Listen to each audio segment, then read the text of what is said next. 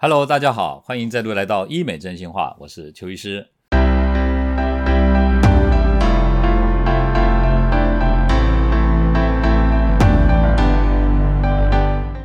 今天啊，其实要跟大家谈一谈，你身边的朋友有时候会不会出现这样的问题？走过来怎么闻到一个奇怪的味道？这个就是所谓的狐臭，当然口臭例外啊，这个以后再说。呃，当然有时候我们不方便直接跟他说，哎，你身上有味道，就会有奇怪的表情。当事人呢，有时候也会感受到这种异样的氛围哈，所以就会彼此变得很尴尬哈。所以今天呢，确实就要跟大家谈一谈，不一定是你的朋友，说不定呢你自己也有这样的困扰哈。很多人在问啊，是不是容易流汗就一定会有狐臭？这个不好的味道是不是只会出现在腋下？首先啊，很多人呢他在我们的狐臭的这个治疗咨询的时候，会跟我说，邱医师，我只要汗少一点了，我就味道就会比较没那么严重。我们的腋下的皮肤哈有两种腺体，一个叫做小汗腺，一个叫大汗腺。小汗腺就是所谓的汗腺，分泌汗水的腺。那大汗腺就是所谓的顶浆腺。顶浆腺会分泌什么？分泌一种液体，那个液体叫顶浆液，反正就是一个黏黏稠稠黄黄的东西。好，那这个顶浆腺分泌的液体呢，其实本身是没有味道的。那为什么会有狐臭这个问题？就是顶浆液分泌出来混合着这个汗水啊，我们的皮肤本来就有很多细菌，如果汗水多，等于在培养的这样的环境，让细菌很快的滋生，就会把这个顶浆液哈，它里面有很多蛋白质，会把它代谢成阿莫尼亚，然后还有一些脂肪酸，那两个混在一起，就是你们经常闻到那个狐臭的这个味道。那这种狐臭的味道呢，本身不是疾病，可是问题是这种不好的味道会影响人际关系，这是第一个。那第二个呢？啊，即便旁边的人没有讲话，你自己也不觉得，你还是会感觉到很困扰。哪方面的困扰？就是你会觉得怎么会衣服哈，在腋下这个地方啊，一旦流汗会变得黄黄的，很不容易洗干净。特别是啊，白色的衣服啊，衣服挂在那个晾衣架那边的，即便它干了，你还会觉得说，哎，怎么胳肢窝那个地方怎么看起来黄黄的，就像内裤黄黄的，看起来就很恶心哦。所以这个就会造成生活上的困扰。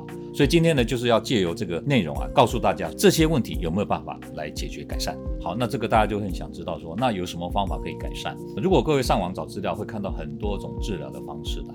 那邱医师跟大家讲，其实主要就分两种，一个是没有侵入性的，一个是侵入性的啊。什么叫没有侵入性？就是仪器没有进到你的皮肤下方了，我们就叫做没有侵入性。那这些包括什么？你常用的止汗剂啊、体香剂，这个用喷的不算是侵入嘛，对不对？医疗方面有用的就是微波来除狐臭，微波的话英文叫 Mira Dry，当然每个诊所它有它的翻译的，不过大家知道说这个就是体外除狐臭的方式。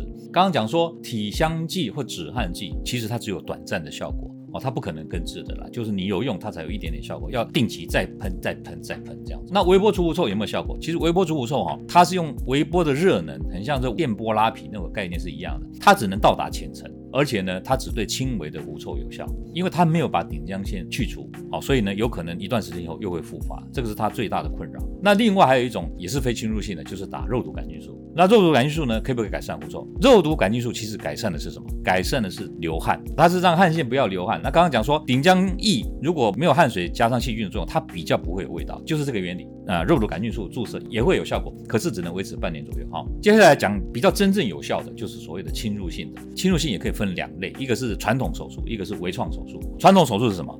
以前我们在医院最原始的时候，把皮肤掀开，然后在目视底下用电烧把顶浆线一粒一粒把它烧掉，这个是创伤很大的，现在已经不用了。所以现在用另外一种叫做旋转刀刮除。旋转刀在刮的时候要很小心，因为如果不小心，有时候会刮破那个皮肤。那这个创伤会比较大。做完以后呢，你要包扎、要固定，可能要好几个礼拜的时间。有的人就会觉得说，这个术后修复期会拉得比较长啊。有没有效果？我觉得当然还是有效果。可是邱医师在门诊当中也有遇到过，几年前做旋转刮刀，过了一段时间还是复发。好，所以接下来跟大家谈的是比较微创的。比较微创这边有两个，一个就是所谓的特殊共振式超音波，还有就是我们的光纤镭射手术。那其实哈，大家听到那个特殊共振式超音波手术，听起来好像很神奇，其实一点都不神奇。为什么？因为这个就是用超音波的探头进去，把那个顶浆腺跟小汗腺的地方把它乳糜化以后，再把它抽出来。这个哈，我们其实以前十几年前我们就做过了。超音波乳糜化之后再把它抽出来，不能说没有效果，但是因为超音波只有乳糜化的效果，比较没有热能。跟这个光纤镭射相比，光纤镭射因为在照的时候有很高温的热能，照过以后再把顶浆线吸出来。邱医师到后来呢，还是选择光纤镭射治狐臭。为什么？因为共振式超音波进去啊，发现效果没有办法像光纤镭射这么的有效。光纤镭射大家可以在我以前的内容当中可以找到资料，或者看邱医师的影片也会看得到，就是一个小小的针孔进去，用镭射光纤把能量导到真皮层，然后照射真皮层的顶浆线跟小汗腺。那照完以后呢，如果要效果好，一定要把顶浆线呢再把它吸出引流。引流之后呢，邱医师这边还会再加照第二次，所以等于一次手术就照了两次的光线镭射。所以我们目前追踪做过这个治疗的病人来看呢。大概三个月以后，百分之七十到百分之八十的人呢，都会得到很明显的改善。那为什么没有办法百分之百？我跟各位讲哈，这个镭射治疗或者是超音波治疗，甚至是旋转刮刀治疗，都是没有办法做到百分之百有效。为什么？因为啊，这个就是跟顶浆线啊它的生理特性有关。等一下跟大家讲。接下来哈，我们要回答一个问题，就是刚刚有稍微提到了，就是说有很多人反映啊，狐臭治疗了一段时间以后，又有味道出现。那有的人就说啊，这个是手术失败。还有就是说为什么会这样？呃，其实这不能叫手术失败啊。为什么？因为哈顶浆腺哈，它有一个特性，就是很容易再生。大家如果看一下我们皮肤的解剖图，各位可以在网络上查一下皮肤，然后解剖，你会发现它真皮层跟表皮交界的地方哦，它是一个波浪形。那这个波浪形呢，很多顶浆线哦，它可能会躲在这个波浪的这个上端，所以当我们照完又引流，你知道吗？在比较下沉的地方呢，我们可以把那个顶浆线抽出来。可是如果是躲在交界凹陷的波浪的上端的时候呢，